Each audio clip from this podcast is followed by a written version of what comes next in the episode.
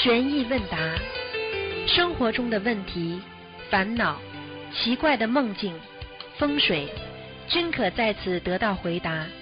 请收听卢军红台长的悬疑问答节目。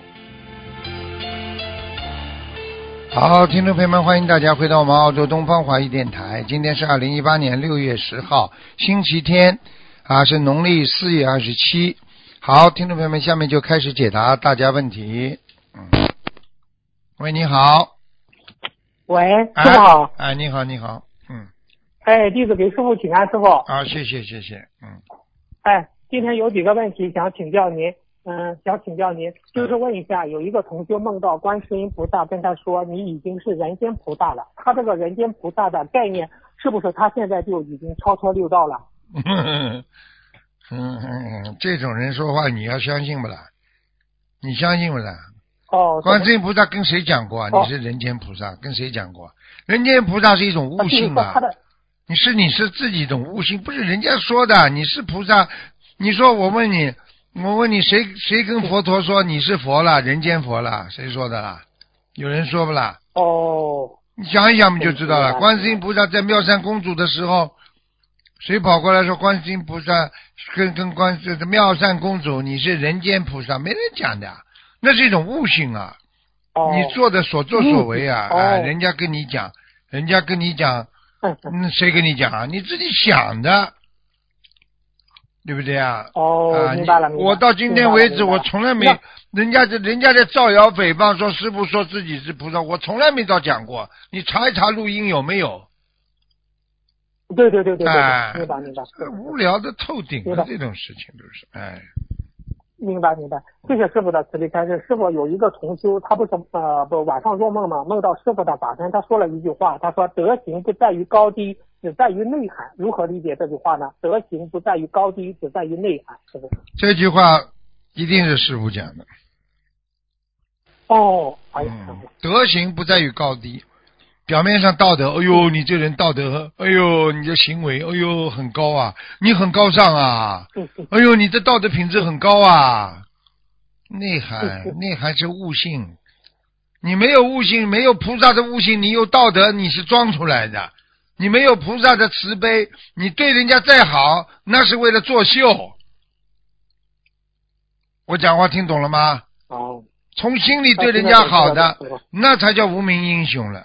很多人自己做了一辈子的好事，从来不对外讲的，对不对啊？嗯嗯，啊，我记得，我记得我看了一一个新闻，啊，一个一对老夫妻两个人带着孩子在山里住，每天砌一块砖、一块石头，硬从山上凿出一条路出来。人家说你你这辈子也凿不完的，他说我凿不完的话，等我死的时候着了也差不多了，我给留给孩子们用啊。哦，明白明白。哎，呃是那个愚公移山的故事吗，师傅？不是愚公愚公移山，那是说他子子孙孙一起挖，那是一对老夫妻住在山上，他们的他们的孩子很小，但是他们一对老夫妻在山上，他天天搭一块砖头，而且看病什么都要背着自己的太太，背背着自己的妻子下山，很苦了。所以因为山区嘛，你明白吗？嗯哦，明白了明白了。嗯嗯哎呀，谢谢谢谢师傅的慈悲开示。嗯，师傅，喂，听得到吗？师傅？听得。到，你请请讲吧。嗯。哎，师傅，从佛法角度，如何理解“心有灵犀一点通”呢？师傅？心有灵犀一点通嘛，是实际上从佛法角度上讲嘛，就是第六第六意识呀，第六意识。第六意识，哦第六意识起作用了，就是心有灵犀的呀，啊，因为。因为眼睛传神传到是心里啊，眼耳鼻舌身全部是传到心里的嘛，心里产生意识嘛，产生意识之后，第六意识哦就开始、开始起作用了。所以，当你眼睛讲一句，在给人家一个眼神的时候，人家可以从心里能够理解你这个眼神，理解你这个啊，这个这个眼、眼睛、耳朵、鼻子嗯。啊，这个鼻色声意就是这样，对不对啊？啊，啊，对对对对，嗯。明白了明白了。嗯。嗯，好，谢谢师傅的慈悲开示。师傅，人的人的念念力，就是说这种意念的能量有多强呢？师傅，很强，人家意念，嗯人家说可以排山倒海，也就是说，当你做一件好事的时候，你如果有个事情我一定要怎么样，一定要怎样，他的念力不得了，天上都会震动的。但是很多人的念力，因为他经常动作下流的东西，他根本没有磁场力了。没有磁场力的话，他根本不会哦震动天庭的，明白了吗？哦，明白明白明白嗯。那师傅，那就是说，你若修为越高，他的念力越大，是这样理解吗？对对对，因为你有光环了嘛，你有坛城嘛，所以哦你这个已经是修成了，就是你的电波发射了多远，对多远就能接收到啊，对对对，啊，你这个好的东西越发射越远，你差的东西发射不了的，很远的，人家不要听了，对不对？下流的东西谁要听？那师傅从物理学是。那师傅从物理学角度，就是电波和磁场的原因，是这样吗？实际上就是这样，就是电波、磁场、脉冲，就是这些东西。嗯嗯，哦，明白明白明白。师傅，现在科学家也是在研究这一个，就是说是有这个念人的念念力的这种作用，确实是这样的。对，完全正确，就是这样。嗯，好，对，好，谢谢师傅的慈悲开示。师傅，关于设佛台的问题，呃，有的有的佛友呢，看到心灵法门的佛台非常好，但是呢，他不他不念经，呃他叫我们给他设给他设佛台吗？这个问题，是啊是啊。是是是，哦，是。因为他设了嗯之后，他拜了之后，他以后会念经的呀。嗯，哦，明白嗯。那师傅设佛台的师傅曾经讲过，设佛台的时候都有护法神在保佑、在护持，不能不能说说笑笑，要好好的念经，呃是这样吗？师傅是开始一下。不能说说笑笑，尤其在设佛台的时候，最好男男女女要分开。嗯。呃，如果你哦看看人家的身材，你就犯罪了，这个罪而且很重的。哦，嗯。哎呀，所以所以这些话那在设没佛人没人敢讲，只有只有师傅会提醒你们。很多人也不好意思讲，不好意思讲，你就犯大罪了，就下地狱了。嗯，哦，明白。那师傅在设佛台的时候，就是说是，嗯，设佛其实设佛台是不是很多护法神来，还是天上专门管设佛台的护法神来护持呢？师傅这个概念。都有，看你的缘分啊。你这个区域，你这个设佛台是心灵法门的，它会有心灵法门的护法神啊。观地菩萨他的哦门下还有很多的护法呢。嗯，不是，对对对因为因为观地菩萨那个跟周仓啊，跟那个那个关平啊，他他们都是等于是用现在人间的话是属于领导了。哼哼，他们还有下面还有很多护对法。对，师傅你说的太对了。他们说是那个有一个同修说梦到他不是关天上的关帝殿嘛，说关帝殿里有很多护法神，都由关帝菩萨管着，是这样吗，师傅？那当然，呃跟你说多少啊，他随随便便，这个你下面只要现在关帝菩萨是管着 我们的心灵法门的呀，啊，所以连所以连那个所以连那个委托菩萨他都来帮忙，对不对？啊啊，对对对对，所以有些有些时候，呃，你在家里设佛台的时候，护法神多的不得了。你随便讲句话，他们相视一看，好，帮你记记了，已经帮你记上去了。嗯哎呀，啊，明白明白了。嗯，好，谢谢师傅的慈悲开示。师傅就是有一个同修，他不是他那个佛台嘛，他他那个高度低于肚脐眼以下，这样不行，必须高于肚脐眼以下，是这样吗？师傅，是这个佛这佛台的高度，是师傅。是因为嗯因为在肚脐眼以下的话，不是太尊重的。嗯。一定要高的哎嗯，菩萨一定要高一点，至少跟你眼睛齐，否则的话属于太低了，都不不尊重的，明白吗？嗯。明白明白，好，谢谢师傅的慈悲开示。师傅，下一个问题，现在不是高考结束了吗？呃，高考之后行善或作恶，影响成绩放榜会影响多少呢？师傅，这个考试成绩，师傅，嗯，没听懂你的意思。嗯，啊就是说以前不是说成绩在还阳之前，你多做功德，好好的念经许愿放生，成绩会改变的吗？师傅，就是成绩没有出来之前，哎如果高考之后我们行善或者是作恶，会影响最终的成绩百分之多少呢？师傅，这个会您开始这个至少二十。百分之二十。嗯，哦，嗯明白明白。嗯嗯，那师傅，那高考之后的佛子他是念经比较呃比较好，还是侧重于放生呢？师傅这个问题，师傅念经啊，放生一起来，最好嘛就是啊念经念经，最好念经。啊念经哦。好，明白明白。师傅念呃，是不是准提神咒啊还是大悲咒心经呢？师傅还是大悲咒心经？吧，已经考完之后要念大悲咒心经吧，嗯。嗯嗯嗯，明白明白。哦，谢谢师傅的慈悲开示。师傅，那天时地利人和一个事情的成功具有天时地利人和，天时地利人和各占百分之多少呢？师傅这个问题。要看的呀，要嗯看的。你比方说天时地利人和，它没有一个统一标准的。比方说你这个人嗯受命于天，从天上下来的，嗯。你这个天时就嗯。给你很多的加分，可能是五十也有可能。哦，他是这样的，哦你的有的人受命于人叫你这辈子让你人嗯。能够修成的，那你受命于人的嗯话，那么你可能人就占有百分之五十到六十或者七十都有可能。哦，那就天时和地利帮不了你多少的，要看的。有的人哦。生在这个地方，他就是这个地方就是嗯有钱之乡啊，出来的人都会有钱的。嗯 那么这个人地理对他非常好，那么人稍微努力一点啊，天稍微帮他一点，那他就成功了，嗯嗯，明白了吗？哦，明白了明白了。哦，谢谢师傅的慈悲开示，师傅。嗯师傅，呃，那现在有一个问题，就是很多人发现以前学校里成绩数一数二的，不一定现在在同学里过得最好。当时班上的后进生也也并不是一定混的最差的。嗯一个人的能力决定了他飞得高不高，一个人的心性决定了他飞得远不远。真正拉开孩子之间的差距，不是成绩，而是心性。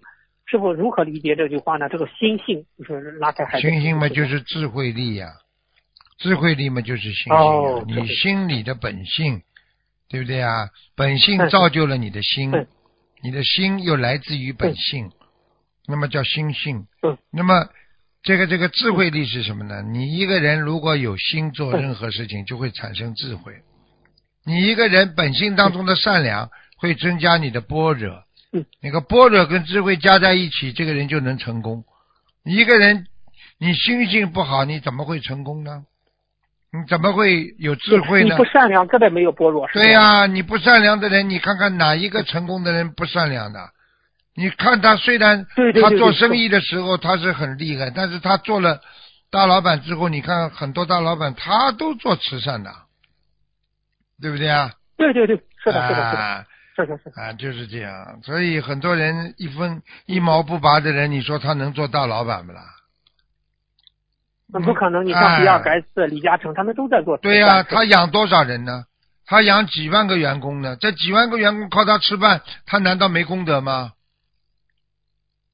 对对对，几万个人又养了几万个家庭呢，对不对呀？啊，对对他怎么没没功德啊？所以这个事情是相辅相成的啊，一定要理解。嗯哦，明白明白明白。嗯，好，谢谢师傅，谢谢师傅的慈悲开示。嗯，师傅，就这现在有些家长不是呃就是一些小小小孩子嘛，觉得好玩，就给小孩子穿那种沙泥的衣服，这样好吗？从学学角度来说，师傅。一次一次了，已经一次了，出家了一次了。呵呵哦，批的就像不能做伴批娘硬掉了，硬掉硬掉的？啊，硬掉了，不好的。啊，这小孩子嘴巴里骂人，这个天上就给他加，啊，就给他加这种不好的东西的。因为什么？一嗯旦你穿了袈裟，一旦你穿了啊，这个剃度过一次，那你这个人嗯基本上是属于出家人。如果你脱下来了，你像娃娃一样，你就算一次了。呵呵，嗯，你知道你知道哦还俗是什么什么重业吗？如果一个人出家之后再还俗，你知道这个业报是是是是下到什么地方？你知道吗？在人间可能会报死，在下面是下地狱的。哦，开什么玩笑？菩萨给了你多少啊？你出家一个愿力造了你多少啊？说不定你的自己几几代几亲都释放了在下面呢。对对对对，师傅说，一个人如果是出了家，他可以消掉百分之六十到七十的，也是这样吗？师傅？对呀、我不是很过去佛法界讲啊，一人出家啊，七代都受益啊。人家说，人家说七代祖宗、哦、八代祖宗。你讲的这个七代受益是超到天上，是这样吗？师傅？不是不是，从各个位置上都能够超度。比方说你在地狱的出地狱，你在地府的能够投人，你在投你在投人的你可以上天，是这个概念。哦，明白了明白了，好，嗯谢谢师傅的慈悲开示。嗯哎呀，嗯，那你像像有的家长他不懂，他给孩子穿了这种出家这这种沙尼的衣服，他要念礼佛忏悔，念多少遍的时候？要的你拿孩子，你拿出家人不尊重啊，当开玩笑啊！你一个小孩子穿了这个衣服跑来跑去，哎呀，小和尚，哎呀，小沙弥，你一叫，好了，灵动性来了，接下来天上就给他看着他了，一会儿撒尿，一会儿一会儿嘴巴里骂娘的，这孩子很快就倒霉了。所以过去很多人不懂啊，从小出来说命不好，来来来，哎，我们来给观世音菩萨做祭祭，就是呃祭子。就是给说干儿子，就是这种叫什么祭递给观地菩萨了，寄给你看哪个孩子后来好的了？你告诉我呀。哦，对对对对对，哎是的，是的，是的，是的，民间有这种做法，就是说给，就是找观音菩萨给他当干娘，是这样吗？呃对呀、对呀、你说你你你你说可可能不啦？这不就是那些民间那些巫婆想出来的吗？啊啊啊！你不修心，你怎么哦菩萨变成你妈了？你要修心的人，你才是菩萨的孩子啊！是吧？是是，对对对对，修心的菩萨。啊，你一烧纸的下去的话，菩萨能收到吗？一烧纸嘛，全是地府的鬼呀、对对对对对这，还不懂啊？哎呀，哎，明白明白明白。那，师傅，刚才您说的这个问题需要念多少遍礼佛呢？一百零八遍，一百零八遍。嗯，好的好的。嗯嗯，好，谢谢师傅的慈悲开示。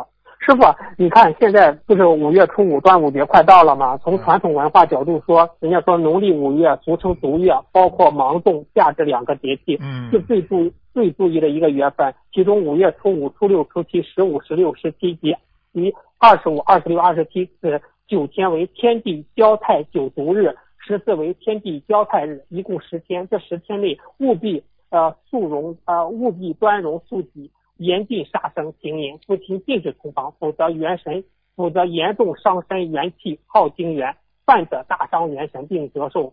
亡呃妖妖王祸其不测，是这样吗？这个问题是 是啊，实际上端午节呢，实际上这个节日呢，因为五月初五啊，对不对啊？因为民间呢很多，还有人家说五月节啦，对不对啊？龙舟节啦也有，有的呢还主要是流行于那个这个流行于中国那个吴越地区，古代的吴越地区的啊，吴王啊，那个时候就是长江这个偏南的这一带地方，主要是他们哎这个祭拜祭拜这个这个举行嗯。图腾的这个祭拜的日子啊，因为啊，所以呢，一般呢他们都是赛龙舟，明白吗？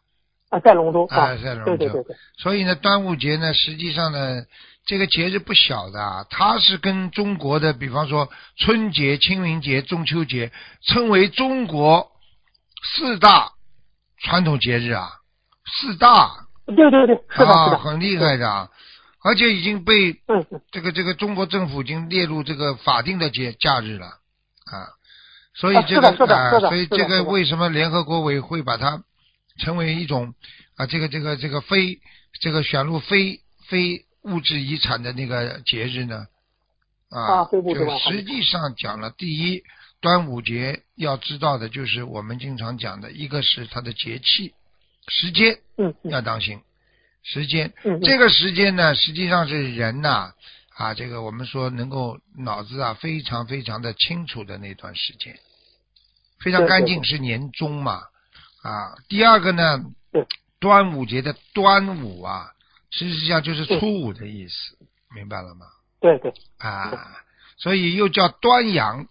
其实端阳阳是什么？正当中午叫是阳，嗯正当中午嗯就是说，人家说这个这个这个非常非常的这个有有素质，就正好太阳啊是正当空啊，你明白吗？啊，嗯，正当空啊，嗯，那么然后呢，是你如日中天的日子，你是好很努力很努力的，可以做很多很多时间，所以你把这些时间，如果你去弄到感情上啦，去弄到一些不应该做的事情上，包括夫妻啊这种东西，你就是会大耗元神，明白了吗？哦，明白了明白，因为它是阳日，你不能做阴事。对啦，你这个是真的是，就是我就告诉你，阳日不做阴事啊。实际上，也就是说，从这个这个端午节，实际上就是告诉大家，你嗯这个时间是五月初五的，是一种洗礼。是一嗯个嗯可以驱赶很多不好的啊风俗啊、性格啦或者命运啦，你可以改命改运的时间，实际上是这个概念了。哦，哦，那改命改运的时间，那五月初五五端午节期间多多行善，多念经许愿放生，对呀这样对你的命运的改变就有加速功能，是这样吗？对呀、这还不懂啊？你比方说啊，粽子对不对啊？包粽子它都有讲究的。嗯包粽子是什么意思了？对不对呀？包粽子给你吃的话，你就慢慢慢慢。实际上呢，我先跟你讲啊，这个实际上就是说，人家也叫玉兰节，玉兰节嘛，就是比方说端午节的时候，皮肤病啊多发嗯，皮肤病啊人的身体上会有很多，其实就是新陈代谢，明白了吗？嗯嗯嗯明白吗？包粽子呢，实际上就是我们经常讲的，根据节气啊，你能够啊转转危为安啊。你看这个粽子啊，它有很多很多的头嘛，明白了吗？就是很多哦很多的出路，很多很多很多的机会，嗯，哦，明白了明白？了吗哎、啊明白了。顺阳古代有个顺阳日，你你你可能要讲了，你讲嘛就是讲屈原了。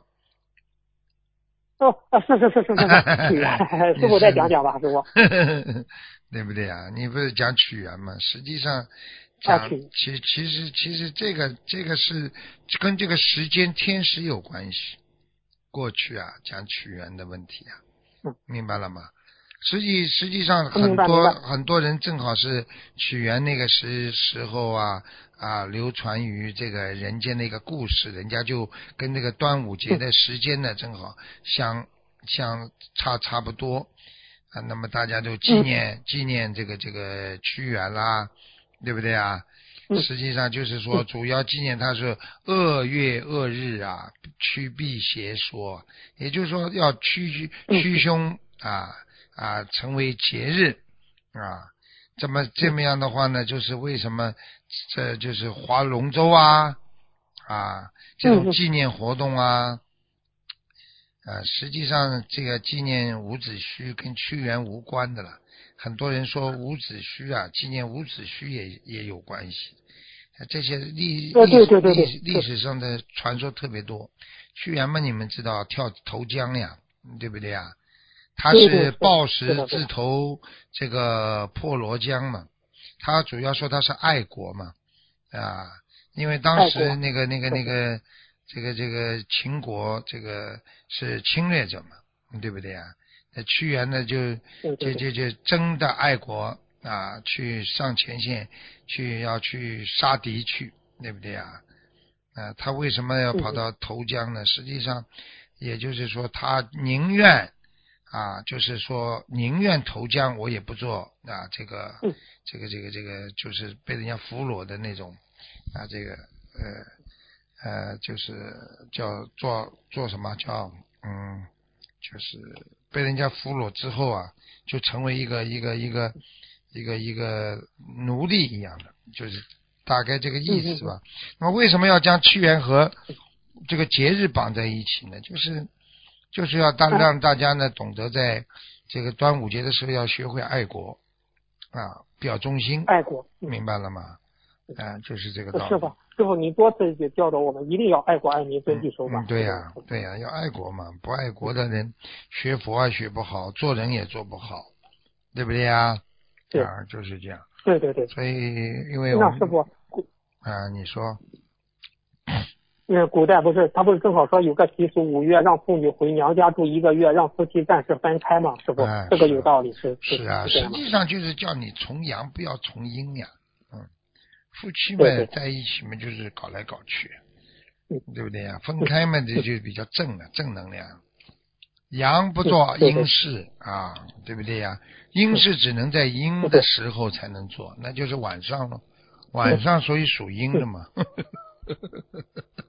对对对懂吗？对对对，嗯，这这大白天大白天，你看哪有谁做这种事情的？嗯，是是是。啊，明白嗯吗？，那师傅，端午节也是一个地府小长一个小短假吗？可以这样理解吗？端午节的话，端午节会有很多的地府的官出来，也有很多地府的那个特定人物出来。一般的呢，指呢嗯啊，一般出来的话呢，就是指那些啊冤死的人呢，他可以出来占息的。嗯，但是并不是所有的恶鬼啊、地狱的人都能出来嗯，明白吗？呃，明白明白嗯。好，谢谢师傅慈悲开示。师傅，下一个问题，天龙八部也在龙天护法之内吗？师傅这个问题。天龙八部当然在龙天护法之内了。龙天护法是指的所有的护法呀，嗯，明白吗？哦，嗯明白了，明白了，嗯，明白了。啊，谢谢师傅的慈悲开示。师傅，呃，就是地皮要动土下地基，要许愿，就是给那个地，他这个地皮，他不是动地基嘛？他许愿给地地皮的邀请者，还是怎么写这个名字呢？师傅这个问题。就是给不是写地皮的邀请者，你只能写这个号码或者这个房子啊，就只能这样。哦，嗯，明白明白明白明白。那谢谢师傅慈悲开示。师傅啊，你有的有的人想问，你说这个清修的定义和条件是否有明确的说明？很多人想清修，但是担心不理解真正清修的定义，不小心做了不应该犯的错误，请师傅能解答一下吗？这个首先。首先清修的人，主要是指欲望上的，欲望上有食欲有性欲，哦，对不对啊？食食性也，这不哎就清修了吗嗯？你吃的方面一定要吃全素，你在感情上你嗯必须断邪淫、断淫业，那就叫清修了。清修啊，你想想看，你看见男女你不动声色了，心不动了嗯，对不对啊？嗯嗯啊，你吃的东西你不得不喂牛肉啊，呃什么肉什么肉海鲜呐、对不对啊？所困扰啊，那你这个人不就要清了吗？干净了吗？第一清肠呀，第二清思维呀，这还不懂啊？哦，明白了明白了。啊，今天我我还看了一个我们我们去采访的一个这个这个一个一个一个来的一个代表团了，那个人跑上来第一句话，因为我都要审查的嘛，就是采访的那个一些文件嘛嗯，啊，那第一句话呢，我来到澳大利亚这两天，哎呀，真的是开心啊！哎呀，他们天天请我吃，请我吃海鲜、龙虾、螃蟹，哎呀，他吃的开心。嗯，好。哎呦，我听了之后，我鸡皮疙瘩都起来了。哎呀，哎，你说这种人怎么做人呢？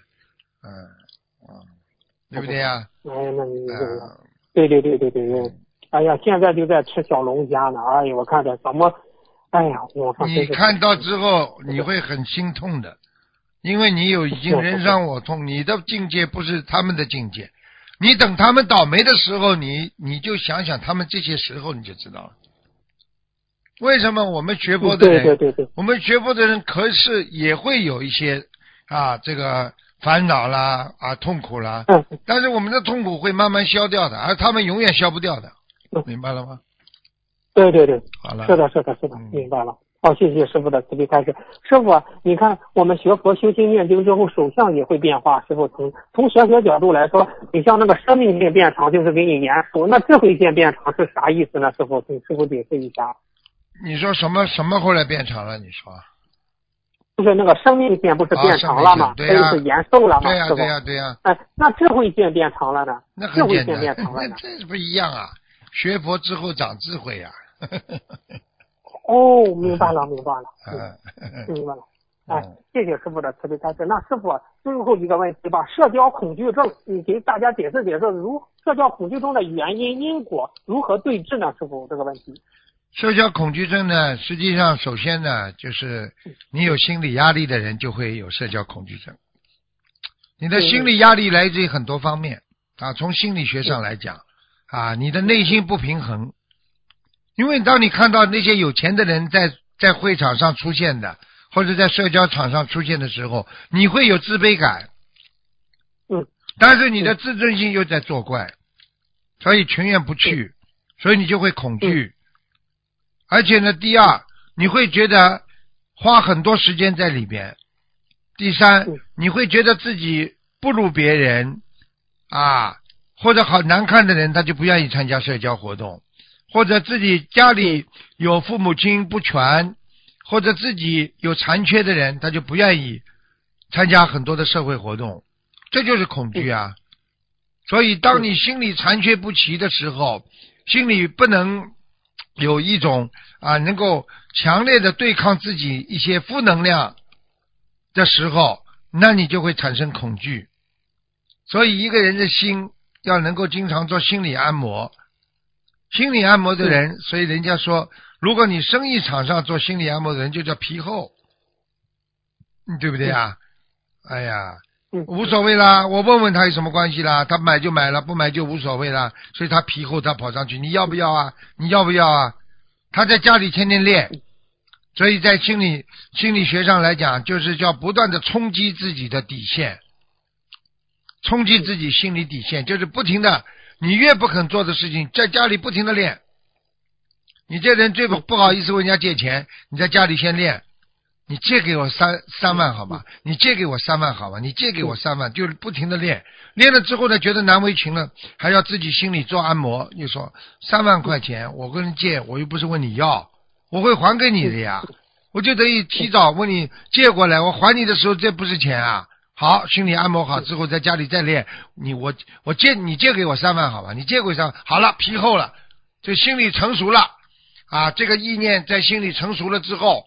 啊，已经有抵抗能力了。这时候一看见这个人，嘴巴冲口而出：“你借给我三万好吗？”因为他的根基是什么？就是说我是借的，我又不问你要，以后你会还给我的，我会还给你的呀，我又不少你一分。现在明白了吗？明白了，明白了。叫冲击自己心里的底线，哈哈哈！师傅心理学可厉害了。啊 啊！师傅，你懂得很，哎，师傅你懂得很多，哎，对对，需要很传统文化和佛教佛教精神，全部要合在一起。那师傅，嗯，对对。因为为什么？因为你我在澳大利亚，很多人不信佛的，我必须从科学角度上来说服他，嗯嗯，对不对啊？佛法的东西，你有的时候你没办法使人家相信哦。很多人不相信啊，你用科学的角度，你去使他相信，你从心理学上去跟他解释，他相信了呀。那你不是有也是渡人吗？对不对呀？对对对。哎，哎，师傅，哎，不好，谢谢师傅开的，不好意思，你看有一个人讲讲，他是这样说的，突然看到他说是，他从一五年开始修心灵法门，一直平均一天五到七张小房子，已给他的要经者烧了两千多张了，但目前有一个问题很难解决，就是他身上还有一位仙家，之前被超度走，现在又回来不肯走，还不肯放过他。一直反反复复的折磨他。那么仙家在梦里意念告诉他，他很生气。仙家一直想找卢太长师傅求得解脱。嗯，他现在折磨他没法治了。他想那个仙家想找师傅解脱，师傅咋整啊？师傅这个问题，您您点点说。咋整？实际上就是像，实际上就是举个现代的例子，就是这个人有问题。帮我查一下。这个人如果心里有问题，对不对啊？嗯。这个人如果心里有问题的话，他呢啊解决不了，解决不了的话，他要找医生不啦？啊啊啊！找教授不啦？那找找找找。啊，那师傅就是他的教授啊，我是能帮他解脱的人呢，对不对啊？那他打不动图腾。问题打不动图腾的话，先给他念小房子呀，因为你不管怎么样解脱，最后。等你念了小房子差不多了，他就可以有机缘碰到台长，碰到台长，我只要点他一下，那个人就可以走了。哦，明白了，明白了，他就是还得小房子是吧？嗯，那师傅，呃，我也听到一个是特别好，好 两个好，就是有一个人身上，他不是开始修心灵法门了吧？他身上有仙家，他说嗯必须叫他念小房子，他动动他动动还仙家都不让他动，必须叫他早上起来念经，必须念小房子，治的他没法治了，就是你必须跟着呃观世音菩萨好好修，跟着台上好好修，必须叫他念小房子。你看这个仙家的境界蛮高的呢，师傅。很厉害了，这仙家这个这种仙家嘛，实际上就是已经在人间的时候已经有修了呀，很厉害的。哦，他明白了啊，他明白，他走掉之后，只是他这辈子在人间他明白，就像很多人他有明白，但是他没有去做一样的，明白了吗？哦，明白了，明白了。嗯哦，哦，哦，明白了。哦，师傅，今天问题问到这儿，谢谢师傅的好慈悲开示，师傅感恩感恩您，师傅，师傅再见。。喂，你好，哎，师傅你好，给师傅请安，谢谢。感恩观世音菩萨妈妈，感恩师傅嗯，啊，请师傅开示一下。弟子之前在修心灵法门之前，寺庙求子成功之后，嗯，就是许的有银两呀，还有其他的那个财布施。但是弟子怀孕以后生了孩子，就是把这个许的这个愿力都忘了。到现在七年了，嗯，弟子也没有还愿，想请师傅开示这个如何的补救。要还愿的，不能不还愿的。嗯，讲话对菩萨讲的话，菩萨如果给你如愿的话，你必须要还愿，明白吧？这个是等于这个不孝不忠啊，这个这个这个这这是属于不不不尊师重道，人家说不重道，你听得懂吗？嗯啊，因为弟子那会儿什么也不懂，啊，以为讲完了就没事了，呵呵呵这叫空头支票，听得懂吗？嗯啊，当时记得很清楚。后来要怀孕，然后又生孩子，嗯，嗯，后来就孩子出生一直生病，也是挺那个什么的。对呀、他就他就报应啊，他就给你报应了呀，肯定的，百分之两百有报应的，他会让孩子不会好的，就是你求到了之后，你还有很多麻烦的，明白吗？是的，弟弟子做错了太多的事情了，哎，你还给还给孩子，然后烧那个还人儿，然后听那个通灵人的话，坏了坏了坏了，这个要出事，嗯，这要出事的，不可以的，孩子以后会会慢慢脑子会有问题的，嗯，听得懂吗？这个浪费你更多的钱，让你受更多的苦，这还不懂啊？明白了吗？嗯，那是啊，师傅啊，那你说我这个在家里，现在我供有佛台，每天有念经，然后之前给他那个还人，然后弟子有许愿念礼佛，也有念小房子。嗯。那针对这个事情的话，你现在要这个事情要忏悔呀、你不忏悔怎么行啊？你要忏悔的呀，听得懂吗？那弟子许愿一百零八遍礼佛可以吗？啊，当然你财布施也要有的，至少你要跟菩萨讲，这个财布施就是说我财布施啊，当时我许了什么愿，要多少钱，我现在作为放生来弥补，要讲的。嗯，好的好的，师傅，因为对你我我这里因为对听也是，因为对你来讲，啊，你这人比较小气，所以你财布施不肯，你就情愿念小房子，这个也是一个问题啊。你必须还是要给解决这个问题。像你这个，至少说你可以把这些呃你许的愿的那个钱呐、数目啊，你可以变成是吧？放生买买鱼啊也好啊，听得懂吗？呃，因为弟子那会儿没有接触心灵法门，不知道有小房子嘛。那现在的话，就针对这个事情，我应该结合多少张小房子？不是多少小房子，你现在告诉我，你当时许愿多少了？什么财布施、法布施？小房子怎么得得得顶你钱呐、你自己做的事情，你自己帮你许愿了之后，你现在孩子整天生病，花掉你这么钱这么多钱，你还不知道啊？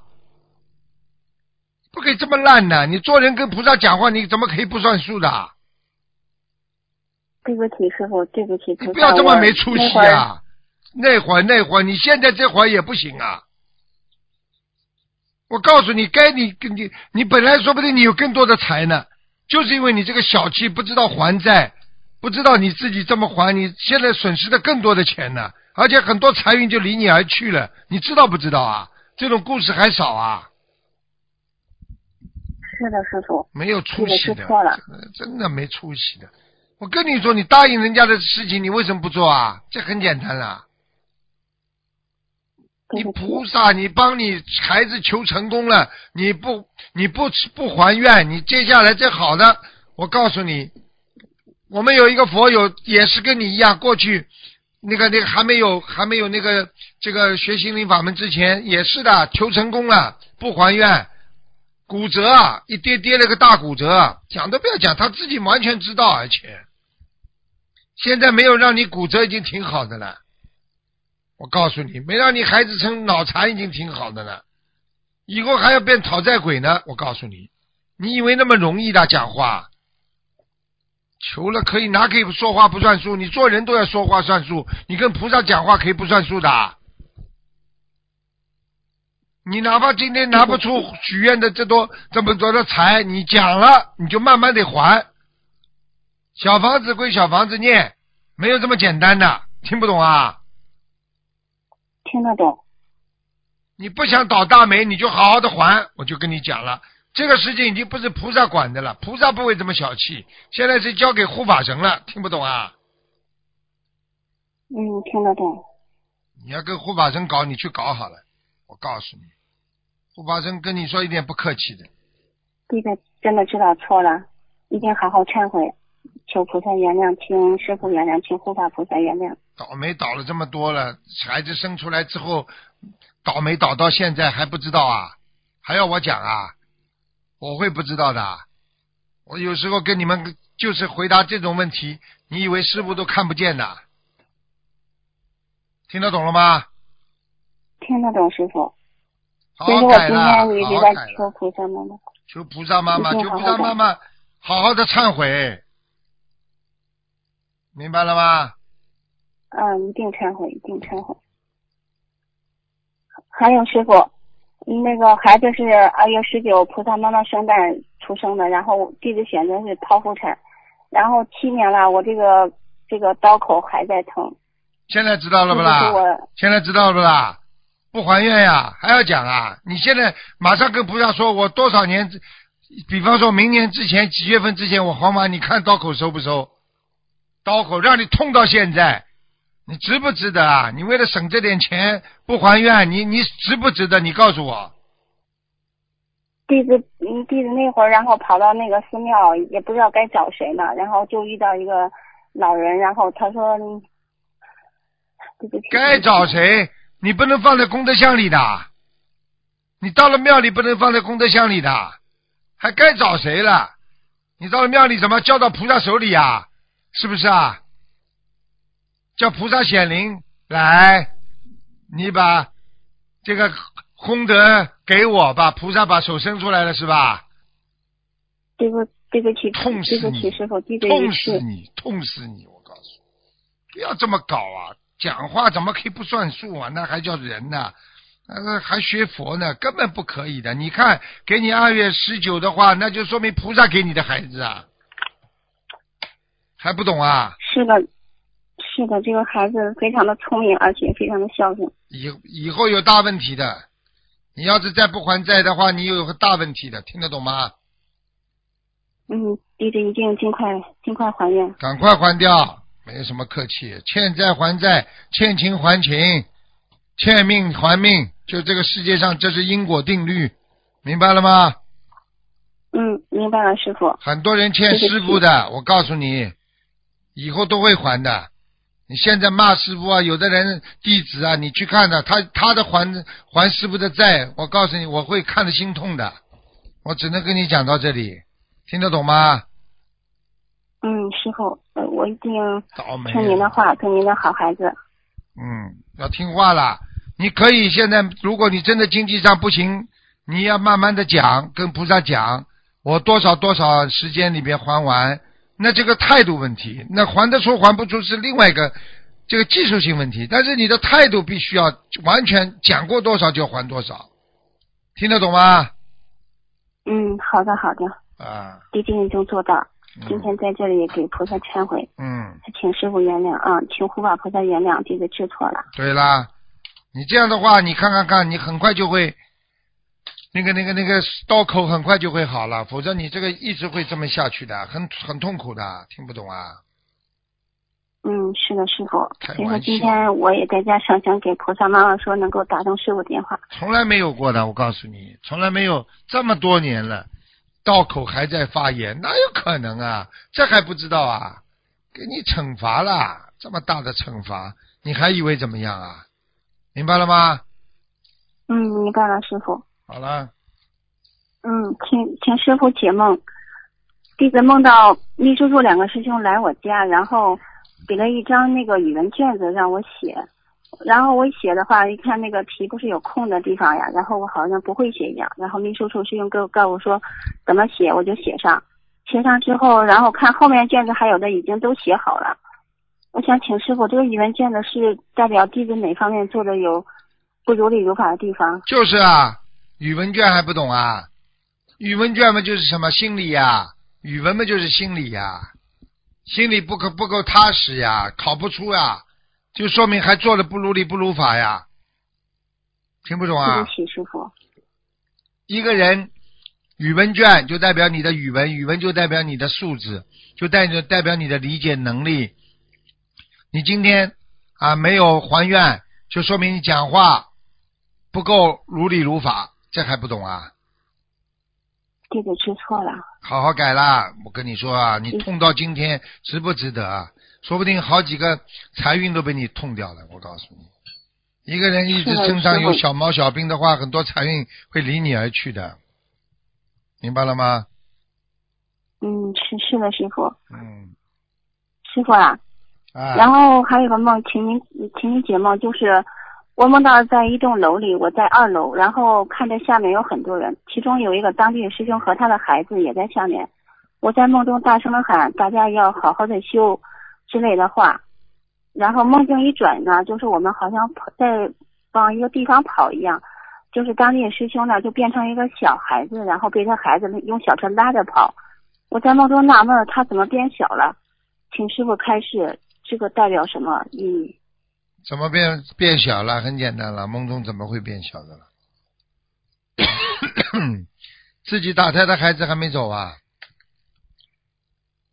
呃，是那个师兄打胎的孩子没走是吗？师傅对，还是我自己？哦哦，是当时梦中是你还是他啦？呃，另一个师兄，啊那就他了。那就他了。嗯，呃，他打胎的孩子没走嗯。感恩师傅，对不起师傅，最近也是非常的想师傅，他请师傅解一个梦。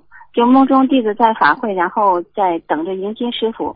迎接师傅一会儿过来一辆车以后呢，发现不是师傅，而是护法。然后我们都继续在那里等着。那个路上很不平，弟子就找了一个地方，就是比较平的地方等着。一会儿呢，就发现就是很多人都喊啊，给就是好像就是师傅来了，都伸手然后给师傅握手。嗯、意念里呢，弟子就是看不着师傅，但是呢，就师傅好像跟旁边的小朋友在摸顶，然后我就伸手说师傅师傅，呃，然后给师傅伸手握手吧。但是呢，就是没有人，就梦到我的手就好像是被抓住了，抓住以后呢，就是手一直发麻，手发麻呢，然后就呃旁边就是说看不着师傅，然后我就说，嗯、拽也拽不掉，那个手非常的麻，然后那个旁边人就说你身上有好像是不知道说我身上有什么，我就往回抽那个手吧，抽不出来，然后我就喊台上爸爸，台上爸爸，喊了两声以后，嗯、还是那个抓着我的手，然后我就是不能松开，我就喊了菩萨妈妈，菩萨妈妈，然后才被松开。我想师傅，我是不是被偷气了？有可能不是偷气，就是说你身上还是有灵性啊，他不让你见师傅啊，他不让你得到加持呀、你以为啊，加持这么容易的？师傅啊，听不懂啊弟子身上有你身上有灵性，所以他不让你加持。哦，身上有灵性，那弟子一定好好念小房子，嗯，好了好了，好好好念吧，好好，感恩师傅，乖一点呐、嗯，感恩师傅，自己啊，年轻的时候啊，我已经跟你讲了，年轻的时候你做错太多的感情上的事了，听不懂啊？听得懂师傅，弟子知错了，弟子现在已经许愿清修，啊，请师傅原谅，要干净啊，否则你回不了天的。仙女啊，你是啊，长得很漂亮啊，明白了吗？对不起师傅，弟子知错了，没出息啊，真的。一个女人呐、不能绝对不能在在在邪淫方面呢，真的，为什么淫荡就叫邪淫啊？明白了吗？嗯，明白了。不正的，因为他这个淫荡是不正的，是人不应该拥有的，明白了吗？嗯，嗯，明白。